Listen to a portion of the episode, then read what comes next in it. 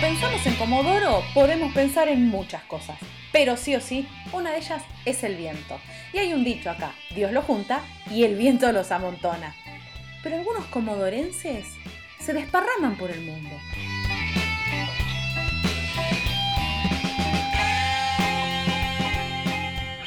Yo soy Rocío Barquín y en este podcast de ADN Sur vamos a charlar con comodorenses por el mundo.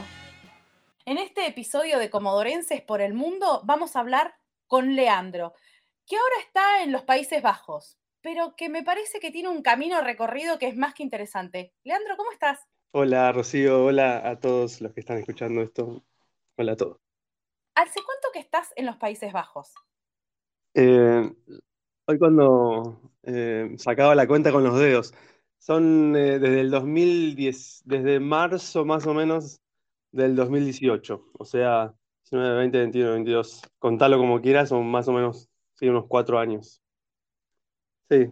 No puedo evitar preguntarte cómo se vivió el partido de la selección con Holanda. Sí, eh, en casa, mira, en casa somos cuatro, son dos niñas de, de tres años y de un año, entonces mi mujer eh, haciendo las valijas porque al otro día nos íbamos casualmente, hace un año que habíamos comprado un pasaje y nos íbamos, nos íbamos a Argentina al otro día.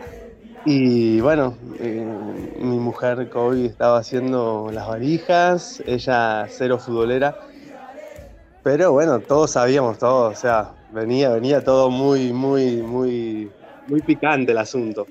Tengo muchos amigos holandeses, por supuesto, eh, amigos así, conocidos, familiares, y todo, obviamente, me, ahí me, como me preguntaban, y esto de aquello. Bueno, yo lo vi solo acá. A UPA tenía a Ailén de un año, dormida. Yo, no sé, lo, lo viví muy... Bueno, fue un partido intenso para todos, ¿no? Fue terrible. Para mí fue el partido de los partidos más gloriosos de la historia y, bueno, yo estuve acá, eh, ni salí, vivimos en un pueblo, no estamos en Ámsterdam, vivimos en el norte, todo re tranquilo, los vecinos ni se escuchan.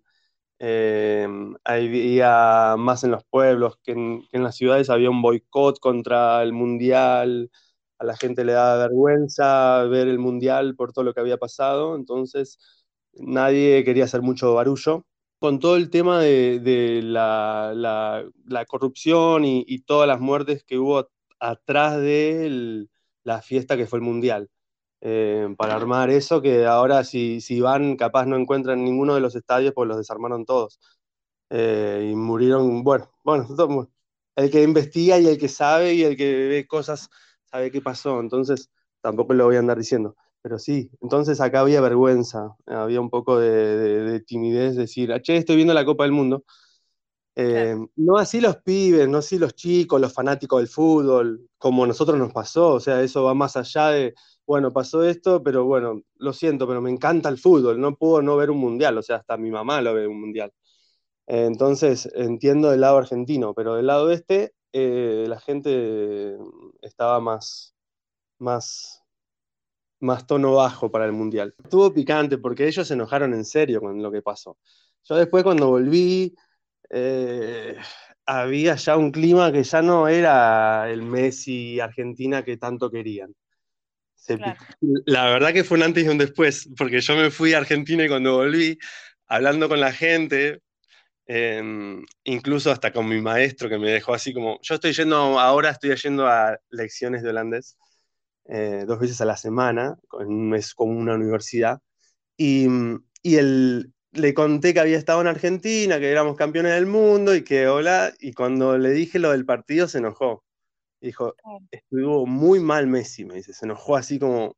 Y cuando le pregunté a mi mujer, sí, estaban sus colegas, todos estaban todos re enojados con Argentina.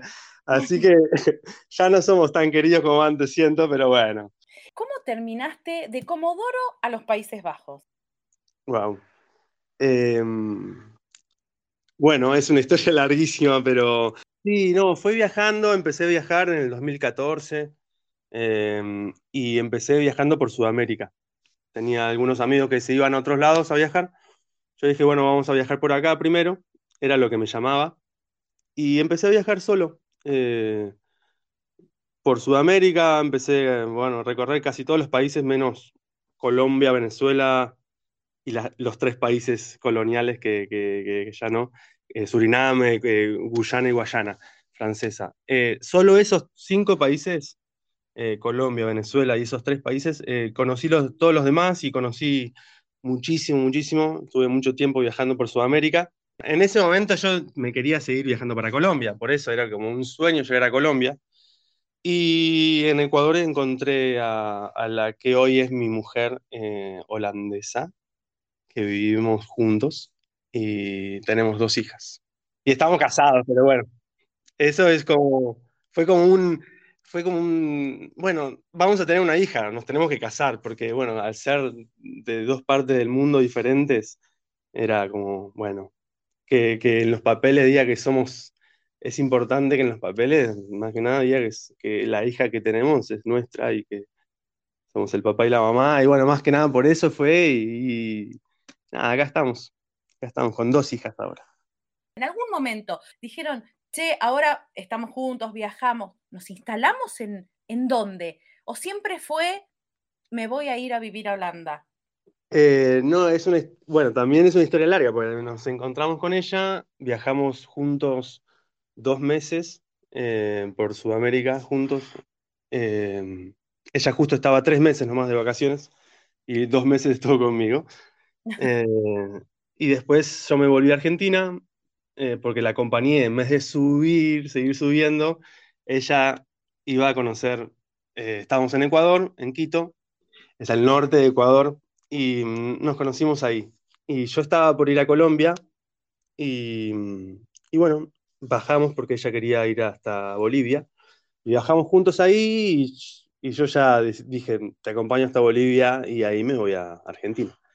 Estuvimos dos meses viajando juntos y después de tres meses yo la fui a, bueno, el amor seguía, entonces la fui a buscar em, después de tres meses, cinco meses sin vernos, eh, y la fui a buscar a, nos, encontramos en Italia, em, nos encontramos y, y, siguió el amor, y siguió el amor, y yo estos tres meses de turista que tenía en Europa, dos estuve en Ámsterdam con ella viviendo, y, y siguió el amor, y siguió el amor, y ella vino de vuelta para Sudamérica a los tres meses de que yo me volví. Y yo mientras viajando por Sudamérica, ¿no? No, conociendo más partes de, Brasil y Uruguay. Y, y bueno, y después ella volvió, nos encontramos en Brasil y viajamos como un viaje número dos por Sudamérica y fuimos hasta Argentina juntos. Y todo lo hicimos a dedo, todo en autostop. ¿Todos los eh, viajes o este último? Todos los viajes todos los viajes nos fuimos a dedo hasta, pasamos por Comodoro y Radatili, presenté a, a Kobe y seguimos a dedo hasta Ushuaia. Y de ahí, porque yo no conocía, y ella ya que estaba, vamos a conocer, y, y no solo eso, entramos por Argentina, entramos por las cataratas del Iguazú, también muy loco. Que yo la llevé a mi mujer a conocer Argentina porque y la haga entrar por esa punta y la lleve a dedo hasta a dedo y en tren, porque fue muy lindo viajar de Córdoba a Buenos Aires, fuimos en tren. Em, eh, y viajamos hasta Ushuaia y ahí cruzamos a, Chile y, recorrimos la carretera austral y nos metimos por lugares raros, como nos gusta hacer. Somos viajeros, somos mochileros. Cuando te encontraste con Kobe en Italia, que después, bueno, fueron a Ámsterdam, que lo que viajaron por Europa fue a dedo. Eh, bueno, ahí yo ya estaba en territorio que estaba como más, como que ya era otra cosa. Era otra cosa. La verdad que yo fui kamikaze igual, en el sentido de que había viajado sin un peso mucho tiempo por Sudamérica, viviendo el día a día, y quise hacer lo mismo en Europa. Y bueno, y mi mamá me agarró a último momento antes de viajar y me dijo, no, no, no, no, no, vos no vas a hacer lo mismo en Europa. Y bueno, me paró un poco el carro, como decirlo así, y yo ahí ya no hice, eh, muy pocas veces creo que hice dedo en, Europa. Creo que, si me pongo a pensar, creo que ninguna, porque ya el viaje era a distancias más largas. Lo podía haber hecho, tenía poco tiempo, así que ahí tomás trenes, tomás eh, el colectivos de larga distancia que son malísimos, pero baratísimos, no más sale ahora el euro, eh, el Eurobús, no sé, bueno, hay, hay, hay opciones de viaje y no te queda otra, porque es más difícil porque se dejó de usar el dedo acá en Europa, es la cosa. Yo cada tanto tengo amigos que vienen, bueno, uno vino a dedo también, y yo dije, ¿viniste a dedo? ¿Cómo fue? Sí, vine a dedo, de Bélgica vine a dedo. Bueno, hay locos que usan el dedo todavía. Y sí, te puede llevar cualquiera, es más fácil capaz, pero no podés eh, hacer dedo en una autopista.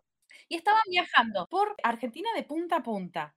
Sí, de punta a punta, increíble. ¿Cómo terminaste diciendo, donde voy a vivir con COVID es acá, en Holanda?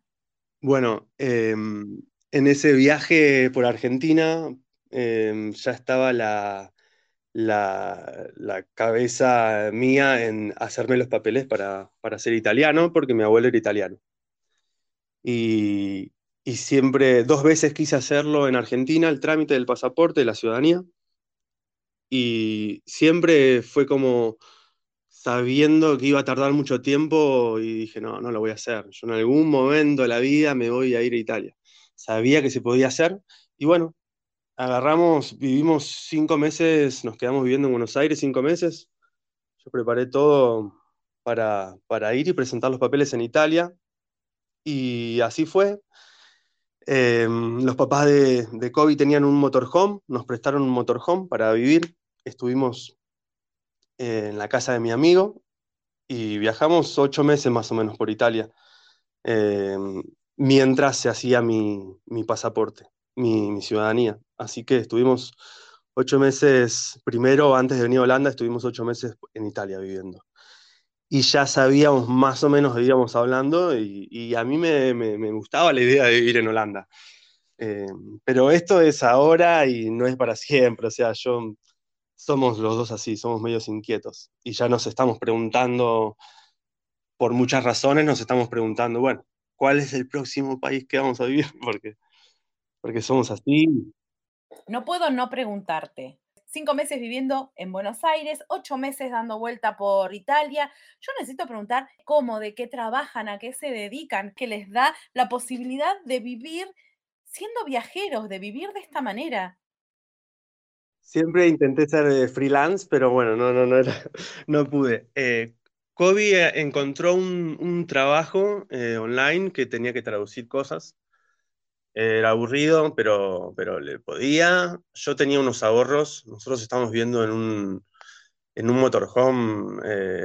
bueno, mi, mi, trabajo es la música. mi trabajo es tocar el acordeón y en Europa, en esos ocho meses, lo, lo, hice todo el tiempo. Lo hice todo el tiempo. Eh, a veces que no lo hacía, a veces que, no sé, pero ese fue mi, mi, único trabajo. Hice algunas changas, ayudé, mm, hay muchas chacras, pero ese era mi trabajo. Hacía, hacía muy buena, muy, muy buena plata siendo acordeonista en un día. Si lo comparabas con... Eh, lo sigo haciendo, ¿eh? Lo sigo haciendo. Eso te iba a preguntar, ahora que, que, estás instalado, ¿cómo es el día a día el vivir en un país distinto, con un idioma diferente, con costumbres distintas, con una puntualidad diferente a la nuestra? Vivir, trabajar, relacionarse, hacerse amigos. Hacerse amigos, eh, todo, un, todo un tema acá, todos te lo dicen. Eh, pero no, haces un círculo. en nuestro caso, eh, los amigos de Kobe, todos los amigos de Kobe eh, que están repartidos por todas partes de Holanda, eh, siempre nos juntamos con ellos, cada tanto vienen amigos míos, pero nuestra vida ahora es, cuidar a las chicas. Y, y en un país como Holanda lo, existe la flexibilidad, flexibilidad de no trabajar tanto. Eh, si vos eh, querés conseguir un trabajo, por ejemplo, le podés decir de antemano a un jefe, che, quiero trabajar tres días, ¿es posible? Y el jefe te va a decir, sí, seguro que sí. Acá todos, eh, o sea, también está la cultura de trabajar mucho, pero existe esta posibilidad de, llegar a fin de mes con repartirse los días de trabajo, y eso es lo que hacemos con, con Kobe. Eh, y siempre vamos un poco como cambiando, ahora trabajo yo más días. Kobe es maestra de primaria y desde que llegó a Holanda, bueno, que estaba haciendo eso. Y nos dimos la posibilidad de ir cambiando, ahora yo trabajo un poco más, ahora yo no. Eh, cuando llegaron, cuando llegaron las nenas eh, fue súper importante estar en casa. Tenemos muchos amigos que, que tienen hijos y, y es eh, irse a la casa de la abuela, otro día la, la, otra abuela, y los otros días al, al, al que le dicen que es el, el niñero, la niñería, el jardincito. Y bueno, al fin y al cabo están todos un poco sin tiempo. tienen hijos y están sin tiempo igual. Eh, nosotros hicimos eso, lo contrario, eh, por suerte. Y bueno, ahora cada tanto nos vamos reinventando. Yo salgo a trabajar más días de, lo, de cualquier cosa. Yo acá trabajo de cualquier cosa. Ya trabajé un montón de cosas. Siempre un trabajo nuevo, eh, lo hago por un tiempo, paro, ahora sigo con mis cosas. Mis cosas, mi, mis cosas son la música. Sí, además de la familia y de cuidar todo, que me lleva todo el, el día casi, un día normal, un día de... Acá lo dicen papadaj, eh, es el, día del, del, padre quedarse en casa.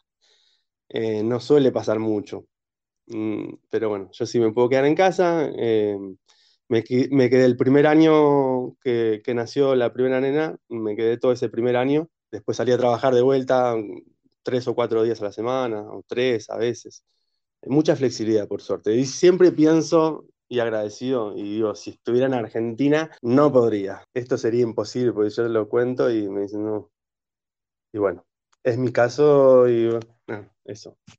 Así es la vida acá ahora, estamos en un pueblo eh, súper tranquilo, cerca de dos ciudades un poco más movidas, acá en, el norte de Holanda, y, ya estuvimos viviendo en la ciudad, y ahora queremos un poco más de tranquilidad y cada vez un poco más de tranquilidad y estamos en un pueblo y, la próxima meta ojalá sea vivir en, el medio del campo. Eh, claro, hasta agarrar la motorhome y ver a qué lugar se van a ir a recorrer y por cuánto tiempo. Y sí, y ahora no está tanta la libertad porque uno está como atado a que las chicas tienen que empezar el, la escuela. Y eso es pronto, eso es pronto. Ahora en agosto ya mi, mi hija mayor tiene cuatro años y ya empieza el, el, jardincito. Así que, nada, a los cinco años ya empieza el colegio y ya no, no te podés ir. Esa es la cosa. Claro. O sea, no puedes estar saltando como somos nosotros, estamos, estamos como viendo cómo lo vamos a hacer, porque sí, se hace difícil por la educación. Con tantas cosas distintas que viste, me interesa saber ¿Qué fue lo que te sorprendió cuando te instalaste en Holanda y dijiste, acá tengo que vivir? Esto va a ser el día a día. ¿Qué fue lo que te llamó la atención y decís, fa, ¿y esto? Bueno, yo ya había vivido en Ámsterdam, pero era diferente. Ya sabía que les gustaba comer temprano y, irse a dormir temprano, pero no pensé, nosotros llegamos a una ciudad a vivir a un barrio de una ciudad tranquila del norte de acá, el primer año. Por eso también nos gusta vivir en, ya vivimos en, en tres lugares diferentes desde que estamos acá. Y siempre acá en la zona, en el norte, porque acá está la familia de Kobe, cerca también. Estamos llenos de pueblos, llenos de pueblos. No, no, no, no, no, no se puede creer. Cuando yo llevé a, a, a Kobe desde Treleu a Comodoro, íbamos en un camión a dedo y no podía creer Kobe. Y no haya nada por tantos kilómetros. Porque acá nosotros estamos, acá si salís a caminar, eh, haces tres cuadras, ya estás en el campo. La estación, tenemos la suerte de tener una estación acá, en, justo en uno de los miles de pueblos que hay, justo pasa, conecta las dos ciudades, conecta más, más, más pueblos importantes. Justo nuestro pueblo está acá, de casualidad. Te parás en el campo y empezás a mirar, empezás a mirar y empezás a contar todos los pueblos que hay. Empezás a contar y ver, porque estás viendo un eh, campo, campo, campo, casitas, casitas, casitas, iglesia, iglesia, pum, y allá otra, y allá otra. Entonces, todas tienen su iglesia, todas, la iglesia se ve, obvio, porque tiene una torre, siempre es lo más alto, porque estos muchachos tienen historia de, de, de ser Países Bajos, de inundaciones, entonces todas las iglesias que vos ves y conoces en los pueblos, que eso no pasa en la ciudad, por ejemplo, en Ámsterdam, ¿no? Eh, que es lo que conoce el turista cuando viene a Holanda, conoce Ámsterdam por general. Em, todos los pueblitos tienen sus iglesias altas, con una, una montanita, con un montecito muy pequeño, y, bueno, era para salvarse, porque antes se, antes se venía el agua, y en cualquier momento se viene de vuelta, pero bueno. Esperemos que no. Si vos pudieras agarrar y meter algo que te guste de Holanda en una caja para mandarle a tu familia, cualquier cosa, ¿eh? puede ser algo inmaterial, una sensación, una comida, meterlo en una caja para mandárselo a tu gente acá en Comodoro. ¿Qué les mandás? Yo, yo aparezco ahí. Ah, ¿puedo ser yo? no, no, otra cosa. Vos la traes en el avión. Eh, les mandaría un poco de, transparencia política. Sí, les mandaría un poco de eso, se lo merecen. Después lo demás, no, no tienen nada que extrañar, es, es, yo extraño. ¿Vos qué extrañas? Al revés, entonces si tu familia acá, vos lo llamas por teléfono y decís, ¿sabes qué? Esta caja que entra cualquier cosa, necesito que me mandes esto que extraño tanto. La playa que me mandes. Sí, no, es la esencia, es estar allá, es, la gente, es la familia, los amigos, el cariño, es otra cosa, es otra cosa. O sea, nosotros extrañamos muchísimo, tenemos muchas ganas de, volver a vivir ahí, a Argentina, en cualquier momento. Se extraña un montón, se extraña un montón. A Kobe, por suerte, le encanta Argentina, es súper argentina. Estamos, yo estoy acá porque estoy porque la vuelta de la vida y porque estuve viajando y seguimos viajando. Eh, pero no estoy acá porque Holanda era primer mundo, porque esto, porque aquello. Eh, no, yo vine acá porque... Y agradezco eh, que en algunas cosas sí somos primer mundo, como, como por ejemplo la seguridad. Yo eso es lo que te, me decías que me sorprendió cuando llegué y nos fuimos por las ramas. A las el primer día que llegamos a ese pueblo, a las 7 de la tarde, yo estaba como, ¿qué pasó? ¿Esta gente dónde está? ¿En la iglesia? Eh, ¿Qué hace? ¿Dónde? O sea, no se escuchaba nada, nada. Vivíamos en un barrio lleno de casas, una al lado de la otra, y no se escuchaba nada. Y, así fue todos los días. La gente ya a las 7 se guarda en la casa, no se escucha nada. El que vive en un pueblo es así, cada uno en su casa, mucho invierno acá, mucho tiempo, mucho tiempo adentro de casa. Eh, entonces, bueno, no, mucho silencio, mucho, mucho, siempre están los pibes haciendo quilombo igual. Pero bueno, eso es lo que me sorprendió mucho, que, que, la vida nocturna se, en muchos lugares, o por lo menos en donde yo estaba, se terminaba súper temprano. Y bueno, fue lo que somos tan trasnochadores los argentinos. Nos gusta comer tarde y todo. Pero y las ciudades viven de noche acá también. Sí, sí, sí. Leandro, te agradezco mucho estos minutos que nos diste en ADN Sur para conocerte y conocer un poquito de tu historia. Muchas gracias y bueno, saludos a todos. Adiós, gracias. Comodorenses por el Mundo, un podcast de ADN Sur.